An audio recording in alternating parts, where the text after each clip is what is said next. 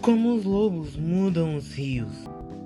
Uma das descobertas científicas mais emocionantes do século foi sobre a difusão de cascatas tróficas.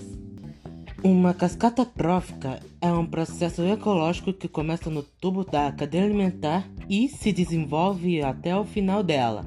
É um importante mecanismo na regulação em cadeias tróficas de um ambiente.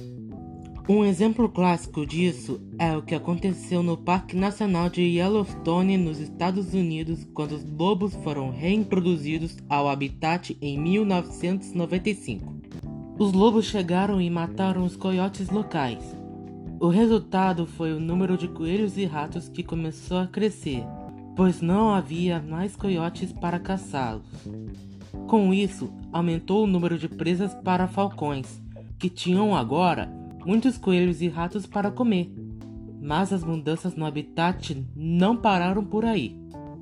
O local ganhou novos moradores. Doninhas, raposas e texugos se mudaram para o parque atraídos pelas mudanças na cadeia alimentar. Os lobos então prosperaram mais uma vez após sua reintrodução no parque. Com suas presas disponíveis, eles deixavam para trás muito mais carcaças de animais caçados. Isso atraiu corvos e águias que pousavam na região para se alimentarem da caniça deixada pelos lobos. E foi a partir daí que realmente tudo ficou muito mais interessante.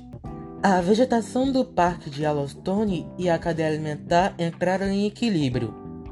Havia mais espécies visitando o local e muita matéria orgânica para que a vegetação crescesse. Com o solo e a vegetação mais desenvolvidos, os rios começaram a ter menos desvios, muito menos erosão, e seus canais se espreitaram. Então, mais piscinas naturais se formaram. As águas mudaram e se adaptaram em resposta à presença dos lobos, que provocaram a estabilização de toda a floresta.